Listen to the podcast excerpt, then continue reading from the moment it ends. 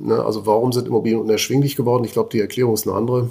Ähm, als meine Eltern sich entschieden haben, 1971, wir bauen ein Haus, wurde meiner Schwester und mir eröffnet, der Ostseeurlaub fällt in den nächsten zehn Jahren aus.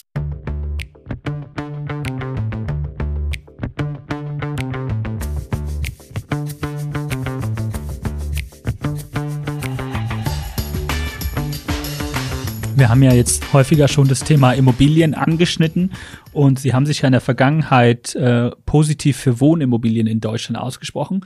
Sehen Sie das aktuell immer noch so? Dafür äh, haben wir sogar mehr Gründe als noch vor einem Jahr. Ähm, der geringste ist der, dass die Preise etwas runtergekommen sind. Ähm, wobei wir reden bei Immobilien immer über Durchschnittsimmobilien, also mit Luxus und so weiter. Das, äh, damit haben wir nichts zu tun. Das ist eine andere Kategorie ähm, und entzieht sich dem normalen ähm, analytischen Instrumentarium. Aber die Durchschnittsimmobilie für Durchschnittsmieter, ähm, das ist etwas, was man relativ gut abgreifen kann. Und dann ist die Geschichte folgendermaßen. Äh, der Zinsanstieg ist sicherlich bitter, aber wenn man zunächst mal die langfristigen Daten sich anschaut, äh, da gibt es heute sogar einen Artikel auf Spiegel Online, wo das beleuchtet wird, aber das haben wir schon vor einem Jahr auch erzählt. Immobilien sind heute deutlich billiger als vor 50 Jahren oder auch vor 40 Jahren. Ähm, dann schütteln alle den Kopf und sagen, nein, Immobilien sind unfassbar teuer. Also die Zahlen sagen Folgendes. Die Einkommen sind in Deutschland seit 1970 auf das Siebenfache gestiegen pro Kopf. Die Immobilienpreise auf das Fünffache, sodass sich schon unter dem Aspekt ein Durchschnittsdeutscher wahrscheinlich etwas mehr Immobilie leisten können müsste als 1970. Ähm, wobei man hier eben nicht ganz siebenfach äh, unterstellen kann, weil die Belastung der Einkommen mit Steuern und Sozialabgaben war 1970 etwas geringer als heute. Aber lassen wir es mal auf dem gleichen Level stehen, ähm, dann heißt das immer noch, dass Immobilien heute nicht teurer sind als 1970. Nur die Hypothek hat damals 8% gekostet, später sogar 11, noch 1991, 92 äh, über 9, fast 10 sogar. Ja, und heute kostet vier. Ne? Also warum sind Immobilien unerschwinglich geworden? Ich glaube, die Erklärung ist eine andere.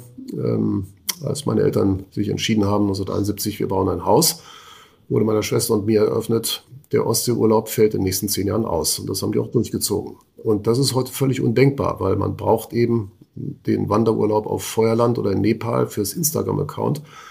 Und wenn dann das Oberärztehepaar mit Anfang 40 beim Bankberater sitzt und jetzt doch mal eine Eigentumswohnung haben will, für das demnächst zur Welt kommende erste Kind dann, und der Bankberater erwähnt das Wort Eigenkapital. Und dann sagen die zwei Gutverdiener, ja, aber bei den Urlauben und die zwei SUVs und die Penthouse-Wohnungen gebietet, wie soll man da Eigenkapital bilden? Das ist aber der Unterschied. Früher haben die Leute wirklich für die Immobilie etwas geopfert. Das ist heute nicht drin. Und dann ist eben auch die Immobilie nicht drin. Aber wer Kapital hat und wer ähm, die Hypothek zu günstigen Zinsen bekommt, weil er ordentlich Eigenkapitalanteil einschießen kann, für den sieht die Rechnung folgendermaßen aus. Und die gilt seit 50 Jahren völlig unverändert. Der Hypothekenzins korreliert ganz eng mit den künftigen Ertragserwartungen. Und die bilden sich A aus der Mietrendite und B aus dem künftigen Mietenwachstum. Das künftige Mietwachstum leiten die Leute immer aus der historischen Inflationsrate der letzten zehn Jahre ab. Das war vor 50 Jahren so, das können wir statistisch zeigen, das ist heute noch so. Ähm, Lesebeispiel 1981 war der Hypothekenzins bei 11 Prozent, die Mietrendite bei 3,3. Aktuell ist die Mietrendite auch ungefähr bei 3,3, vielleicht ein bisschen tiefer. Der Hypothekenzins ist bei 4.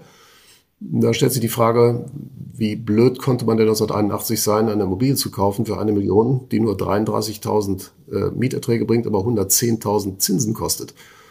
Nun, die Leute haben damals gesehen, dass die Inflationsrate in den Jahren zuvor bei ungefähr 6 Prozent gelegen hat jährlich. Und die haben einfach gedacht, zwei Dinge.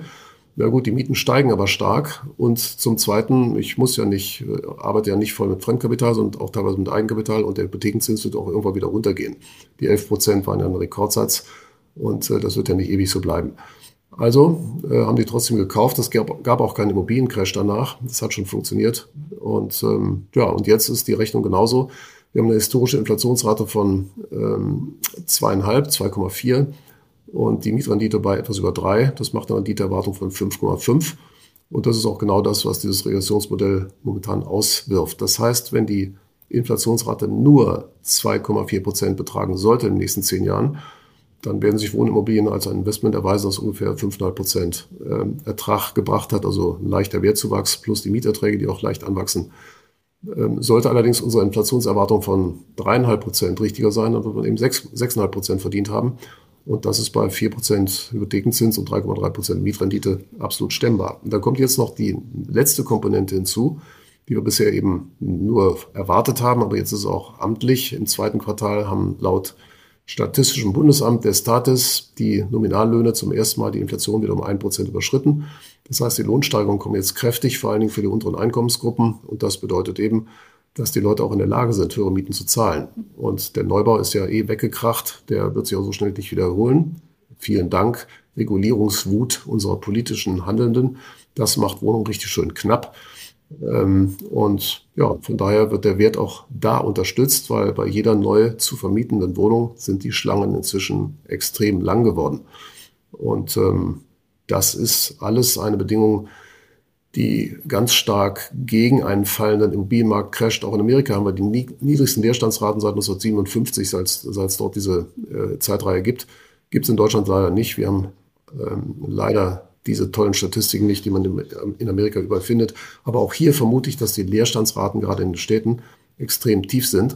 Und das sind alles Kriterien, geringer Neubau, äh, extrem niedriger Leer Leerstand, äh, dann eben wachsende Einkommen und auch noch die Tatsache, dass in Deutschland eben eine Menge Wohnimmobilien am falschen Ort stehen, nämlich irgendwo auf dem platten Land. Und dort werden die Einwohner irgendwann in Stadtnähe wohnen wollen, wenn sie älter sind und äh, öfter mal zum Arzt müssen. Also von daher sind Wohnungen, die eben diese Kriterien erfüllen, energetisch nicht allzu schlecht sind, stadtnah sind, ähm, das wird ein gutes Investment sein, ja. Und zwar ohne, dass wir irgendwelche Immobilienprodukte anbieten oder verkaufen, sondern das geben aber die Zahlen so her. Der Pessimismus ist nicht gerechtfertigt und ähm, von daher bleiben wir bei Immobilien in der Tat positiv. Wie groß ist der Anteil an Immobilien in Ihrem Portfolio? Ähm, also bei den Wohnimmobilien sind es um die 20 Prozent. Wir haben auch hier und da noch ein paar gewerbliche äh, Immobilienanbieter. Äh, das sind aber dann mehr Private Equity ähnliche Sachen. Also da geht es nicht darum, äh, ein paar Büros zu kaufen und ewig zu halten, sondern irgendwelche äh, Sachen äh, billig zu erwerben, die man dann eben saniert und wo man schon vorher den Mieter kennt und so weiter. Also es sind Gewerbliche Immobilien sind ja zu Aktien geworden. Bei mhm. jeder gewerblichen Immobilie, bei jedem, also vor allen Dingen für Büros gilt das. Ähm, aber auch Einzelhandel, die Shopping Malls, da muss man sehr genau überlegen, wer mietet das, wie sicher ist dieser Mieter, wird er durch Onlinehandel verdrängt oder durch Homeoffice äh, wird das Büroobjekt ausgeleert. Und wer diese Spezialkenntnisse hat und bei jeder einzelnen Immobilie auch bewerten kann, dem kann man auch für gewerbliche Immobilien durchaus Geld geben. Aber das lassen wir dann Profis machen. Ähm, und das ist keine äh, Anlageform, wo man einfach kauft und liegen lässt.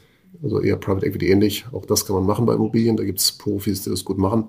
Aber der Schwerpunkt sollte bei Wohnimmobilien liegen, die einfach aufgrund der genannten Faktoren, auch wenn man sie kauft und äh, ein bisschen bewirtschaftet und liegen lässt, ordentliche Renditen versprechen.